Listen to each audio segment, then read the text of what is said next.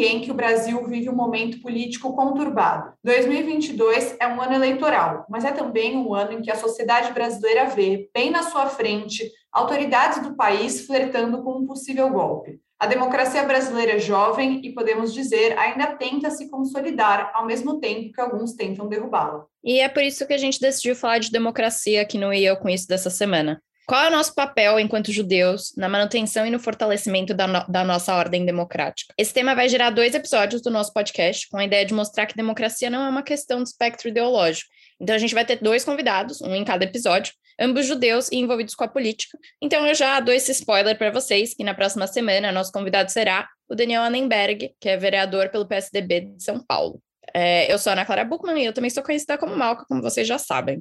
E eu sou Anitta Efraim, sou jornalista e fanática por futebol, e hoje a nossa convidada é a Clara Ante. A Clara é arquiteta de formação e militante política desde a década de 60, quando fazia oposição ao regime militar. Ela foi dirigente da CUT, a Central Única dos Trabalhadores, também vice-presidente da Federação Nacional dos Arquitetos e deputada estadual pelo Partido dos Trabalhadores em São Paulo entre 1987 e 1991. Além disso, a Clara foi assessora especial do ex-presidente Lula e é filiada ao PT até hoje. Clara, bem-vinda, muito obrigada por aceitar o nosso convite. Obrigada, Anitta, obrigada, Ana Clara. É, eu agradeço o convite e vamos conversar sobre o hoje e o amanhã. Exatamente. Acho que como a gente adora falar, repete todo episódio, vamos começar do começo. A gente vai falar então sobre ser judeu e qual a nossa relação com a democracia. Então, Clara, começa falando para a gente como você definiria o que é democracia e mais, democracia é coisa só de esquerda, por acaso, como algumas pessoas estão gostando de falar ultimamente? Olha, é, para mim, democracia é algo que se coloca antes de tudo, absolutamente tudo é, no sentido de que uma sociedade só, só pode é, conseguir é, uma, uma condição é, boa e de, de todos os integrantes dessa sociedade se tiver democracia. Parece uma, uma coisa muito genérica, mas, é, de fato, é, eu penso que nenhuma nenhuma eh, ideia, nenhuma proposta pode ir adiante se não tiver democracia. Ou seja, se a gente entender que as, a, os passos dados por uma sociedade, eles têm que ser, têm que responder à vontade dessa sociedade, né?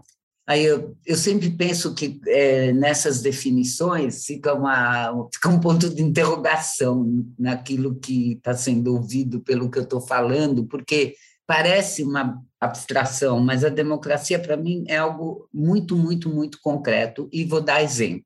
Estava conversando com os amigos outro dia, e um deles falou assim, é, é que, que precisa mesmo ter uma terceira via, agora nas eleições.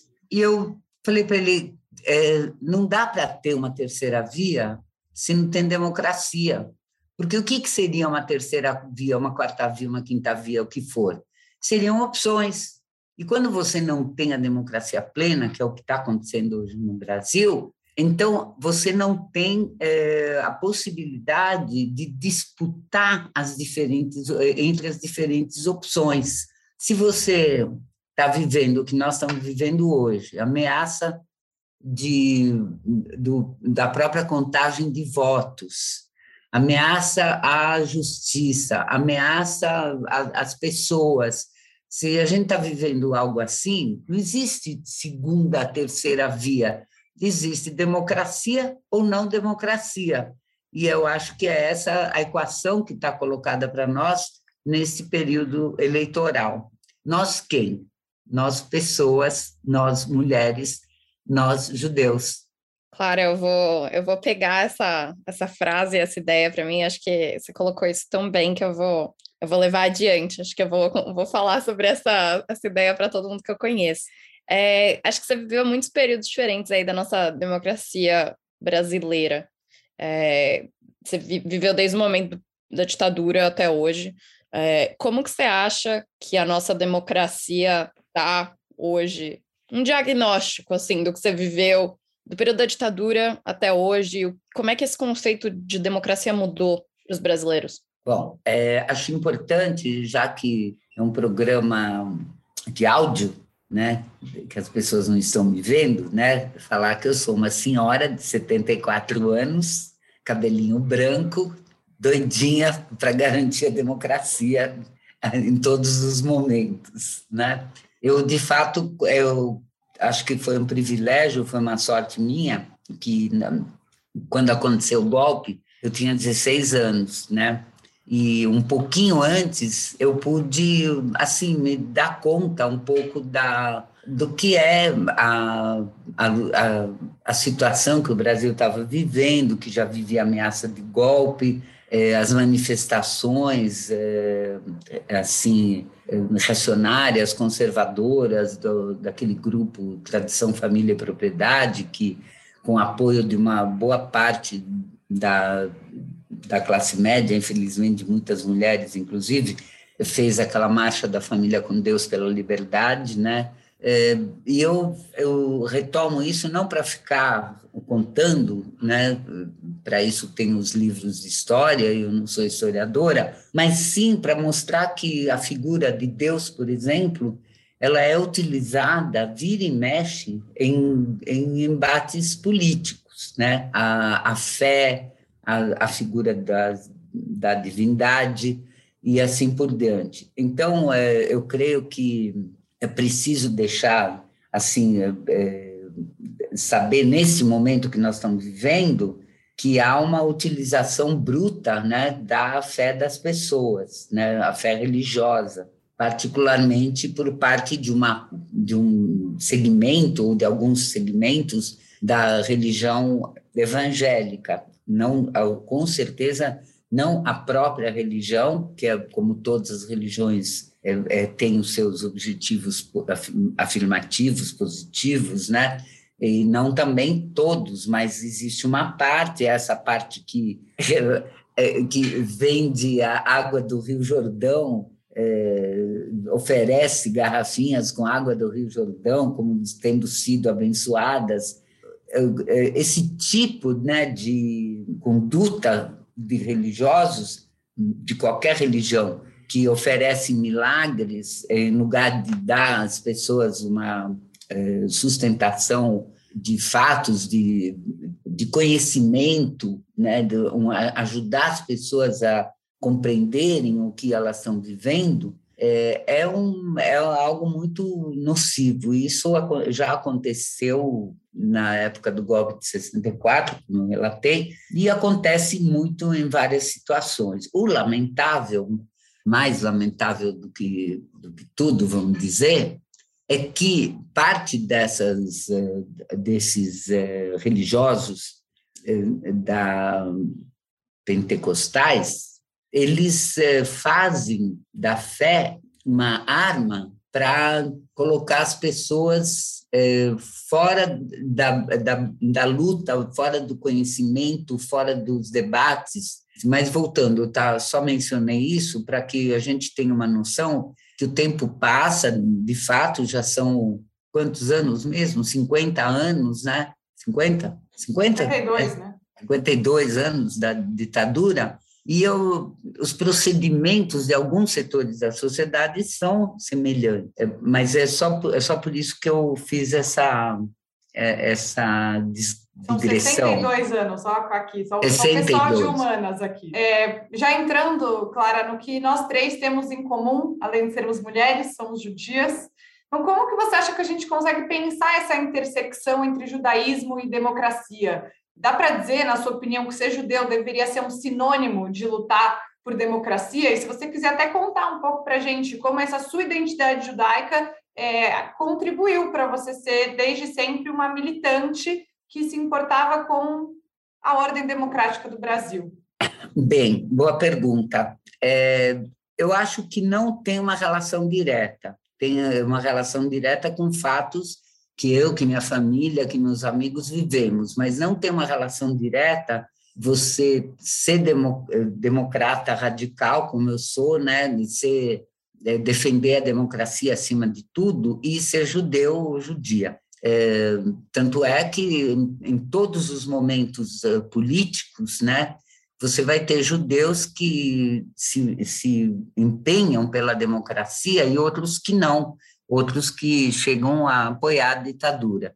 Eu, é, eu posso mencionar nos anos 70, é, na, por ocasião do assassinato de Vladimir Herzog. Vladimir Herzog era um jornalista é, é do Partido Comunista e que foi assassinado na prisão, né? É, porque eu, eu, o que eu penso é assim que se, eu, ser judeu não é pertencer a um partido político. O judaísmo não é um partido político. O judaísmo é uma fé, uma religião que tem seus preceitos e que é, o fato de você ser ou não é, defensor da democracia não é consequência natural de ser judeu ou de ter uma, uma defender esses preceitos. Então vou dar um exemplo é, vários exemplos. Né? Recentemente, na eleição de 2018, alguns é, cidadãos é, judeus se posicionaram publicamente em favor do Bolsonaro, inclusive é, apoiando é, financeiramente a campanha dele. E um deles é, deu declarações dizendo que a comunidade judaica apoia o Bolsonaro. Nós sabemos que não, né? depois os próprios líderes da comunidade que né, é, tiveram que se manifestar para dizer que não, que a, a, que, a, que a comunidade é plural e que tem de tudo, né? tem de tudo mesmo. Né? Tem gente que não, é, não gosta de política, tem gente que está mais à direita, tem gente que está mais à esquerda. Então, acho que é necessário, eu diria assim, os preceitos judaicos, os preceitos do judaísmo, combinam muito bem com a democracia. Da mesma forma como o cristianismo né, combina muito bem com a democracia. Você proteger os pobres, você ter a voz de todo mundo sendo reconhecida, sendo ouvida, e é daí por diante. Então, é, isso quer dizer que muitos é, fiéis de uma ou de outra religião, eles seguem o pedaço que lhes interessa, eu diria, né? Quer dizer, tem, tem, eu conheço, eu conheço tenho muitas amigas e amigos judeus, faço parte do grupo Judeus pela Democracia de São Paulo e, e acho muito interessante, muito importante a proliferação de grupos que estavam assim quase que calados ou não existiam, né, antes da eleição de 2018. Em, em 2018, com, a, com aquela emergência, né, da figura do, do atual presidente, eh, grosseira, eh, apoiadora da tortura, eh, racista, todos os, os atributos que ele próprio faz questão de, de difundir, né? Então, na, em 2018 foi um momento, acho que, de maior mobilização de uh, mulheres, homens e jovens uh, judeus para se fazer presentes e, se, e mostrar sua identidade, né? Então, no caso, na, na manifestação que teve Ele Não, de mulheres, foi impressionante, né? E teve também várias uh, companheiras com faixas do grupo de Judeus pela Democracia, de, de, uh, de mãos dadas, acho que chamam um outro grupo que tem.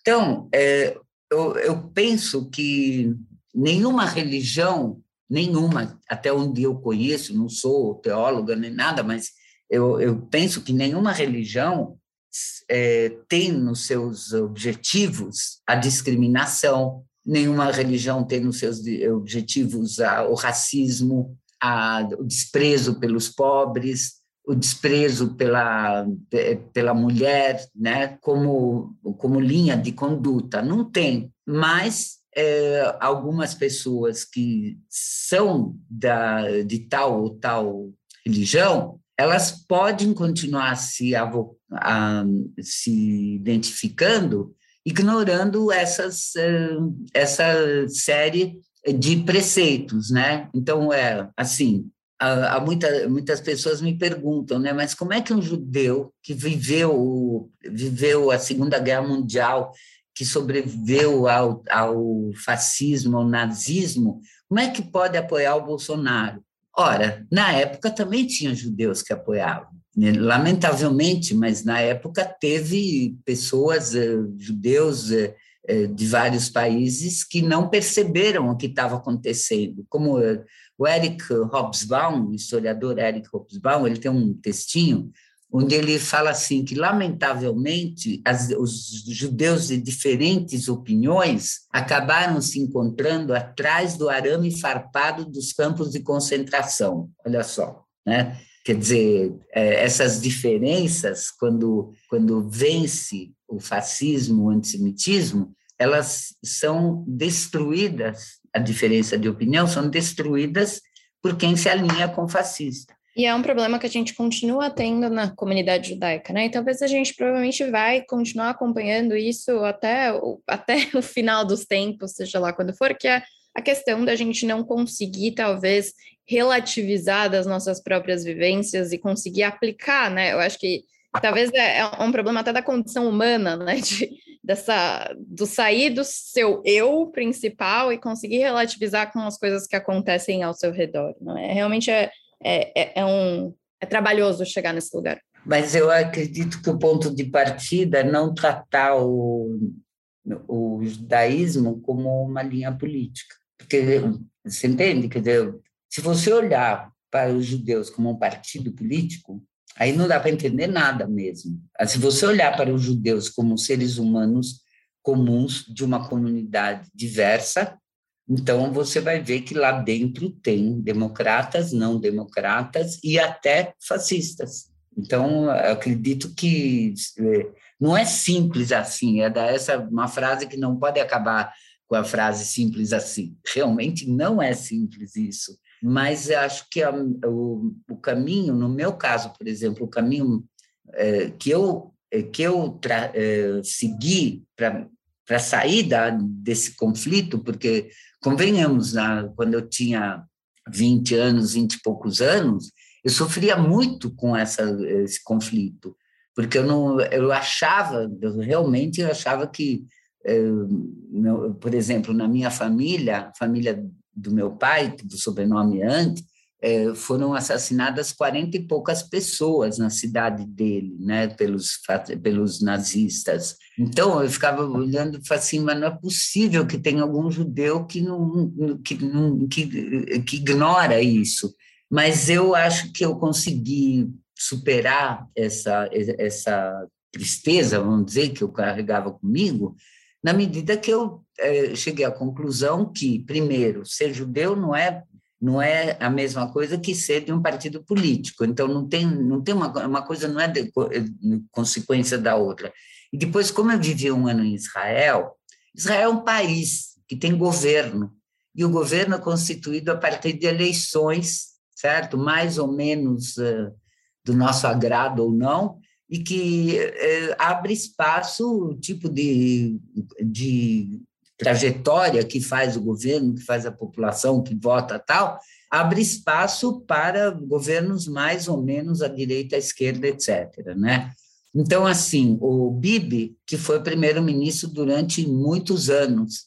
Então, é, hoje, o primeiro-ministro, do ponto de vista partidário, não é muito diferente do Netanyahu, mas ele tem uma coalizão, e quem tem uma coalizão é obrigado a conversar é obrigado a, ter diálogo, é obrigado a negociar.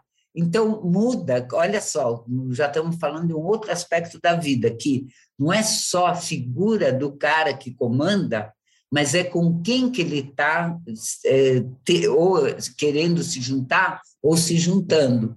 Então, efetivamente, o, o que altera é, a, a condução da política de um país é, com, é por isso que eu falei desde o começo, a democracia para mim é condição para tudo, para poder dizer que as forças políticas, os pensamentos, as ideias, os projetos estão tendo, estão, estão, estão em terreno é, saudável para poder se confrontar. Então, é, eu, eu para mim, isso aí está superado, né? Para mim, superado é, pessoalmente, né? Porque eu não me surpreendo mais com nada disso, né? Não me surpreendo mesmo. E tenho, eu uma vez me perguntaram, muitos anos atrás, me perguntaram como é que eu definia uh, o meu ser, né?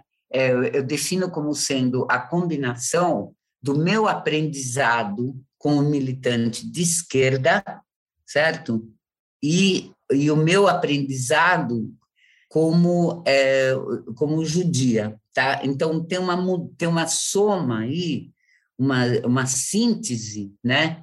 É, que eu volto para aquilo que eu tinha dito no começo, os preceitos judaicos, pelo menos os que meus pais é, me ensinaram, quer dizer, não sei como é que nas, nos outros lares, mas nos meu, no meu, na minha casa, é, por exemplo, é, nas, nas, é, nas celebrações, por exemplo, de peça, de Shabat, tudo isso, né? Na, nas, nessas celebrações, os meus pais faziam questão de sempre convidar alguém que não era judeu para que pudesse conhecer como que rola e o que, que é o significado tal, né? Alguns amigos meus eh, chegaram a eh, vir na, na, na ceia da Páscoa, né? Para conhecer como é que como é que funciona, vamos dizer, como é que é, é, é celebrada.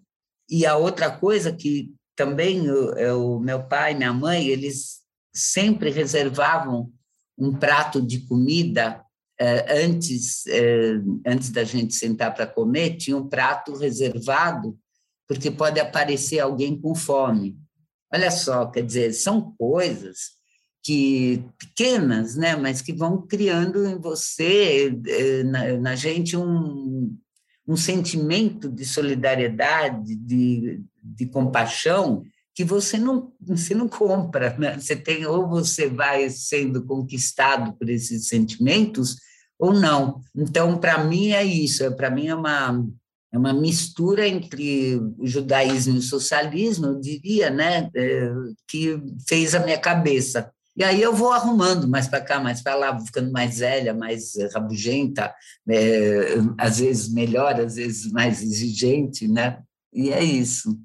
Olha, Clara, é, é, é curioso você falar isso, né? Que o judaísmo não necessariamente tem essa questão de uma filiação política, mas eu, eu aqui, particularmente na minha vida, eu sinto que o, o, meu judaísmo, pelo menos, ele vem de um lugar muito político. Eu acho que a questão comunitária e saber viver em comunidade, saber é, colocar os valores em prática, para mim, para mim tem uma visão muito política em cima disso.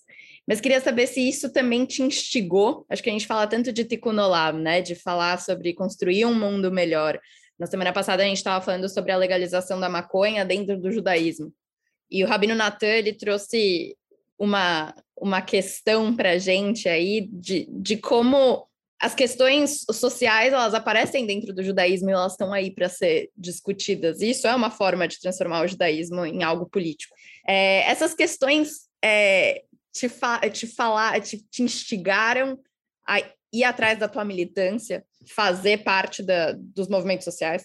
Olha, é, sim e não. Como eu te falei, como eu mais ou menos coloquei aqui a minha trajetória, é, porque eu, de novo, eu, eu acho que ser judeu não é ser integrante de um partido político. Eu insisto com isso, porque mesmo onde tem atividade comunitária, é, se você pensar nos aproximadamente 100 mil, cento e poucos mil judeus no Brasil, uns 80 mil não participam da atividade comunitária. As, as organizações não chegam nem perto deles, não acessam, não dialogam. Então, é, não é assim necessariamente, porque uma coisa é vida comunitária, Outra coisa é, é como é que fala, assistencialismo, outra coisa é ajuda. Então, eu creio que é, o fato de existirem, inclusive, algumas iniciativas comunitárias, não necessariamente é, envolve é, aqueles os próprios é, integrantes dessas organizações em, enquanto convicção, enquanto prática diária, entende? Então, assim, é, eu fico pensando, né? Você tem, tem uma coisa que me aconteceu quando eu era criança, que meus pais falavam muito que o dia do perdão, o dia do Yom Kippur, era um dia onde a gente tem que perdoar, ser perdoado, e, e que a gente precisa se despir de toda e qualquer é, ostentação. Então, é, eu fui na sinagoga e quando cheguei lá, eu tinha uns 11, 12 anos, sei lá, eu me espantei porque vi muitas mulheres com joias.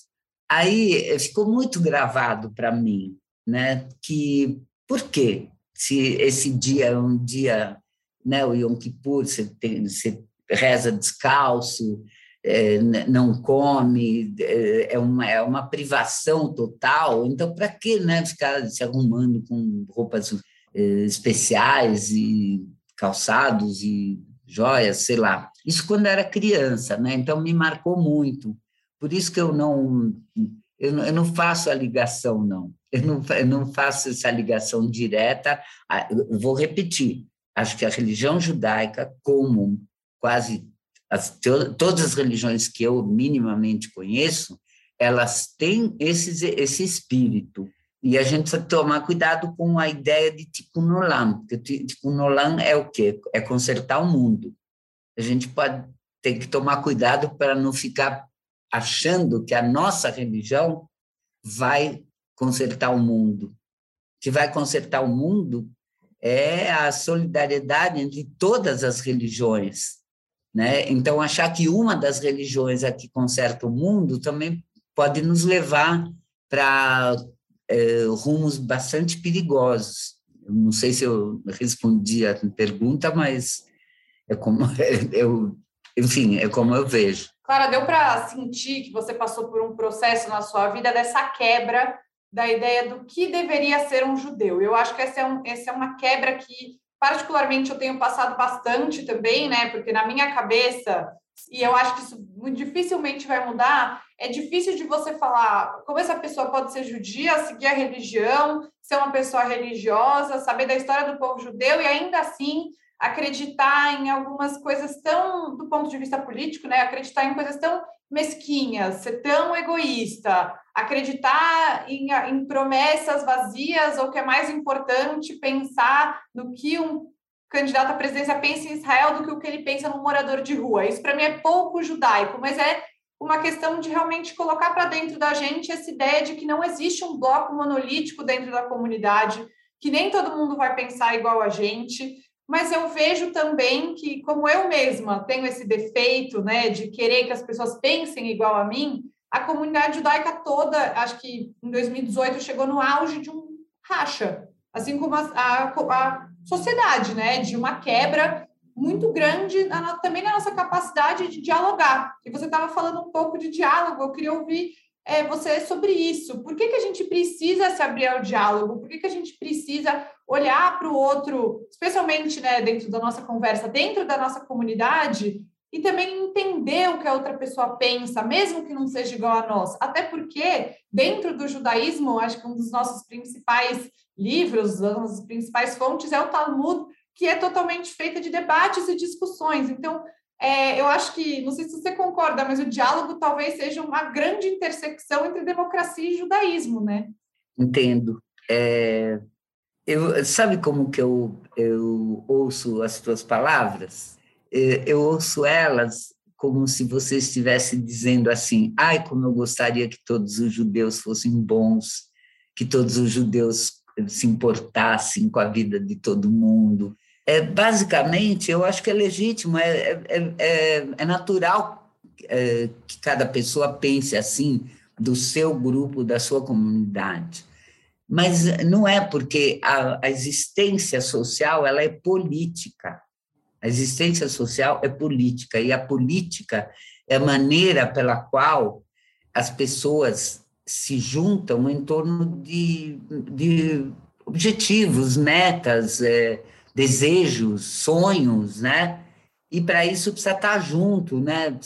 E, e, daí, se o meu sonho conflita com o teu, não importa se nossa religião é a mesma.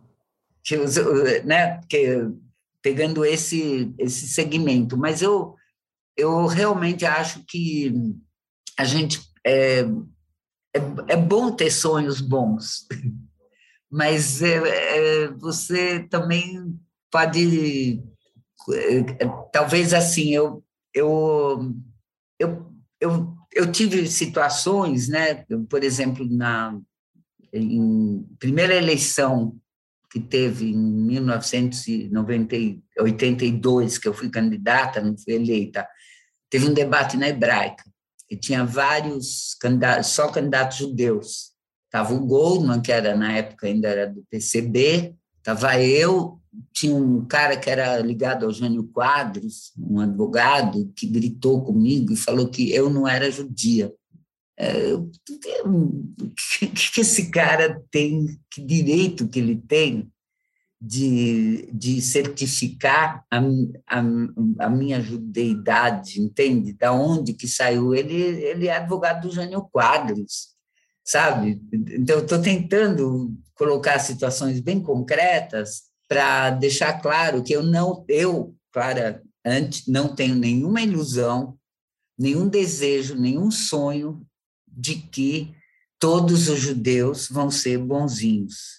Assim como eu acho que, ao contrário de muita gente, também não acho que todos os judeus são maus, como querem fazer passar, desde os protocolos dos sábios de Sião, os antissemitas fazem isso, inventam coisas contra os judeus.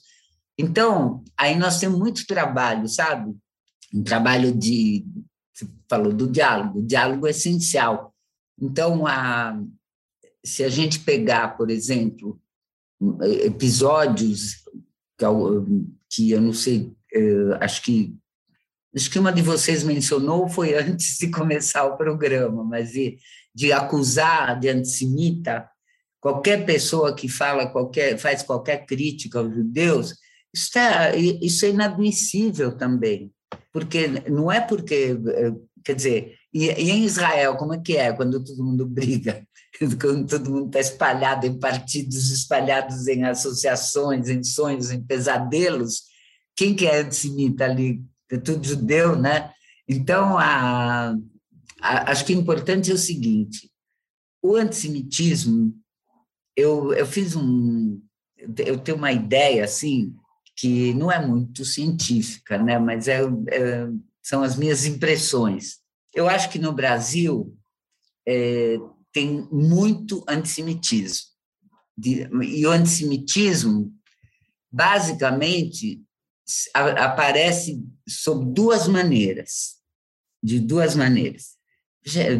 Falando genericamente, porque é claro que entre uma e outra vai ter um, um monte de nuances, né?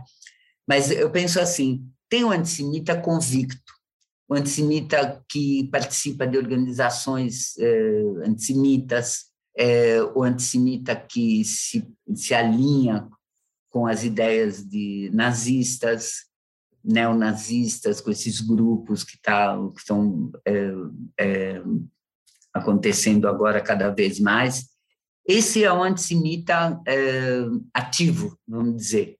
E tem um antissemita que, que não sabe que é antissemita e que tem a ver com falta de informação, tem a ver com, com como é que as coisas rolam é, sem, é, sem o cuidado que tem que ter. Então, é, eu sempre conto que numa das caravanas do Lula que eu participei, no Rio Amazonas, a gente estava reunido com um grupo de pescadores é, antes, antes do Lula chegar, eu estava ali reunida preparando a ida dele, né? Eu e mais dois companheiros, e eu perguntei para o pescador é, onde que eles é, é, armazenavam peixe, já que eles, eles não tinham energia elétrica, né? Ah, lá no Judeu, né? Eu achei interessante, falei, é mesmo, eu gostaria de ir lá conhecer, né? Aí eu fui, E o cara não era judeu, nem nunca foi, nem o pai dele, nem ninguém. Mas já havia ali, naquele ambiente, uma ideia de que o cara que tem mais dinheiro é judeu. Essa é a parte que faz das pessoas desinformadas é, vítimas do antissemitismo e muitas vezes é, se colocarem com o antissemitismo sem ao menos saber o que estão fazendo. Essa parte que nós temos que trabalhar muito, informação.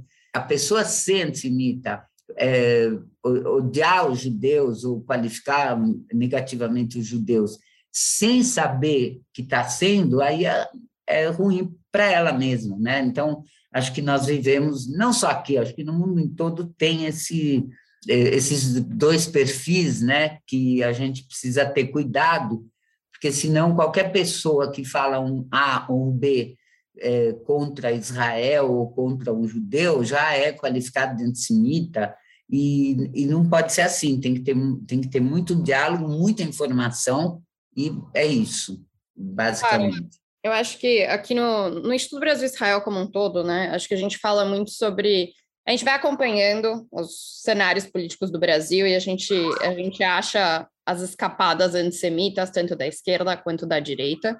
É, e existe uma percepção aí numa comunidade que eu acho que hoje está numa maioria na, na centro-direita, é, existe uma percepção de que o PT é um partido que se alinha de maneira oposta à comunidade judaica e até ao Estado de Israel. Como é que você, como é que você avalia essa visão? Eu acho que a gente acha essas escapadas, então queria ouvir um pouquinho da tua perspectiva aí de anos dentro do PT.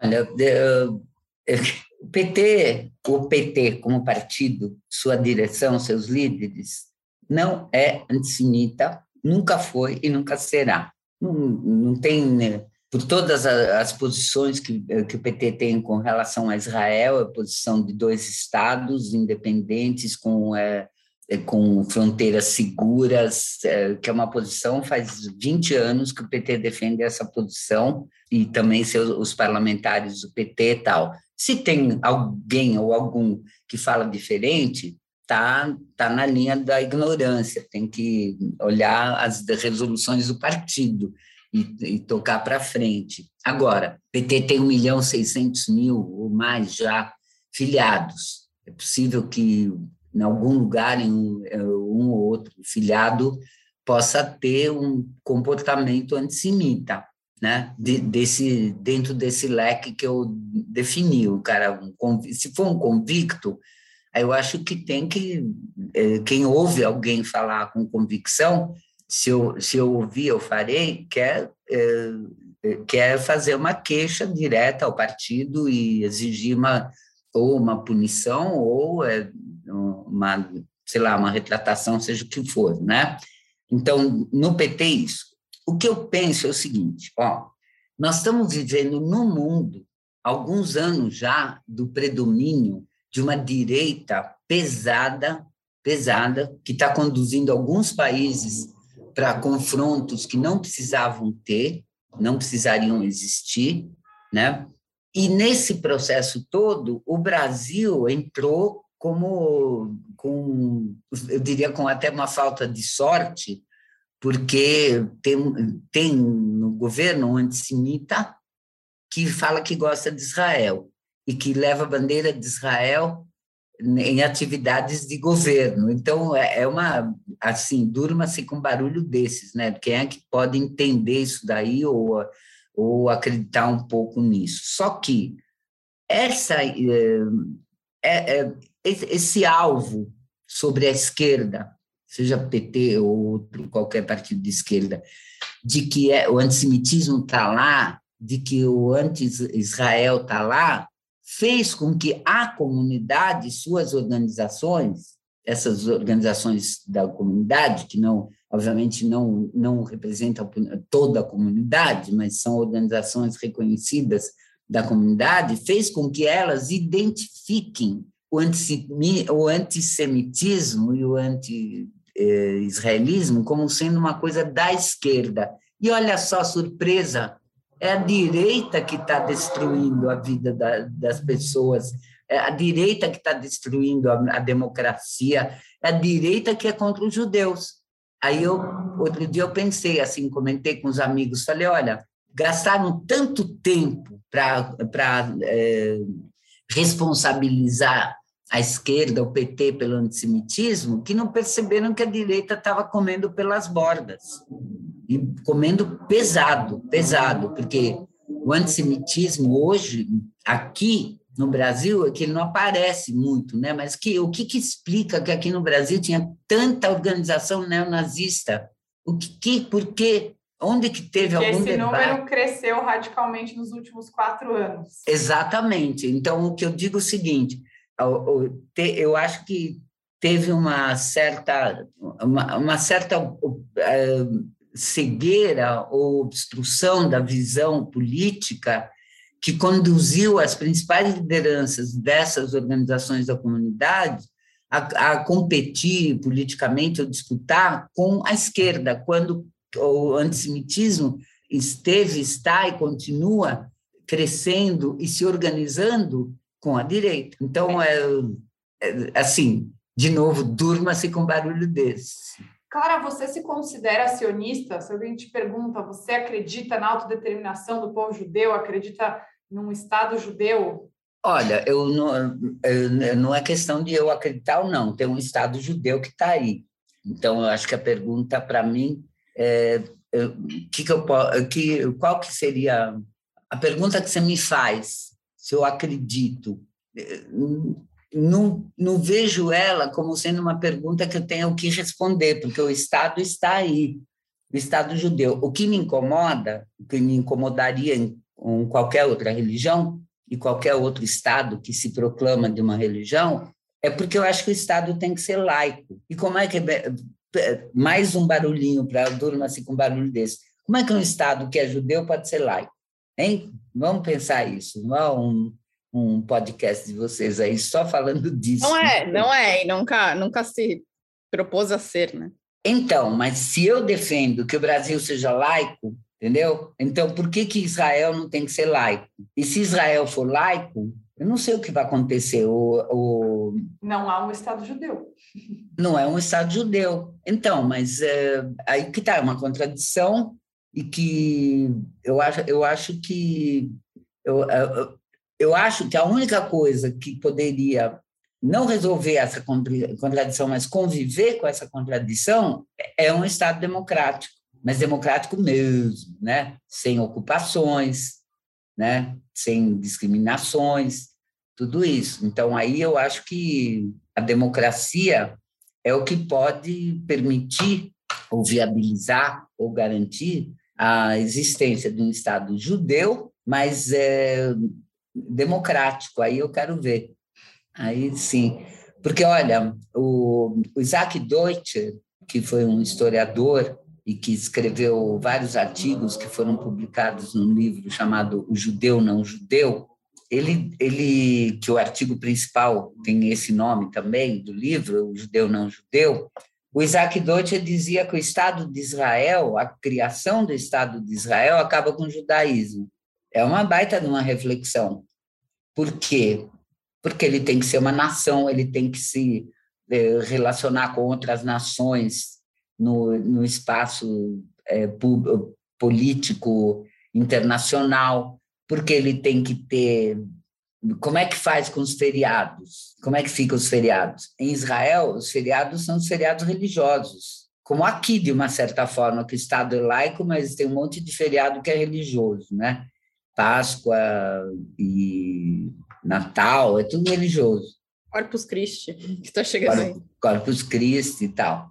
Então, são equações fortes que têm que ser debatidas com muita eh, tranquilidade e encarando mesmo os problemas e as, as né eu uma vez eu fui num fui convidada pelo por uma dessas organizações juvenis que agora me escapa o nome judaicas e a última pergunta que me fizeram foi essa né? Eu falei eu, eu acho que eu não sou sionista no sentido de que se eu fosse o que, que eu estaria fazendo aqui no Brasil?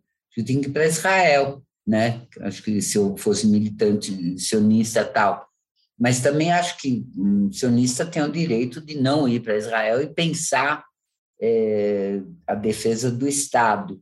Então, é como, é como eu disse, o Estado existe, eu defendo que ele continue existindo, em, é, ao lado de um, junto ao lado de um Estado palestino, com fronteiras seguras para os dois, e com relações, como estava se pensando na época das negociações do, de Oslo, né?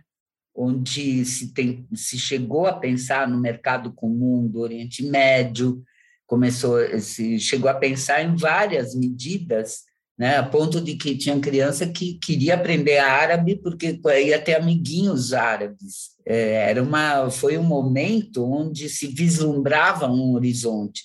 Agora não dá para vislumbrar praticamente nada nessa direção, porque se a, a Corte Suprema de Israel é, defende, de uma certa forma, as, as ocupações, é, a, por aí não vai chegar numa coisa boa, com certeza, né? Claro, acho que a gente tomou bastante aqui do teu tempo hoje. Eu adorei as tuas reflexões, com certeza várias delas vão dormir comigo essa noite. Opa! Eu acho que isso é resultado de conversa boa. É, você seja sempre muito bem-vinda. Acho que a gente já tem aqui, já conversamos até sobre um próximo episódio que vai acontecer logo menos. Um tempo incrível aqui batendo papo com vocês. Seja sempre bem-vinda. Muito obrigada. Obrigada, obrigada a vocês. E quero, com certeza, quando publicar o livro, passar uns momentos aí com vocês. Maravilhoso. De novo, obrigada pelo convite e obrigada para quem tiver paciência de acompanhar quando for ao ar. Isso, isso eu tenho certeza. Nossos ouvintes aqui sempre muito animados para ter esse conteúdo de qualidade que você trouxe hoje. Então, só para a gente fechar, hoje a gente conversou com a Clara Tante, que ela é militante política desde a década de 60 e é afiliada aos, ao Partido dos Trabalhadores. Então, muito obrigada e a gente se vê na semana que vem. Lembrando que esse é um episódio de duas partes, né? Então, semana que vem estaremos aqui com Daniel Annenberg vereador pelo PSDB em São Paulo, e o Eu Com Isso está em diversas plataformas de áudio, como Spotify, Orelo, Apple Podcasts, Google Podcasts e também no canal do YouTube do Instituto Brasil Israel. Não se esqueça de seguir o IB nas outras redes sociais. Até quarta que vem. Tchau!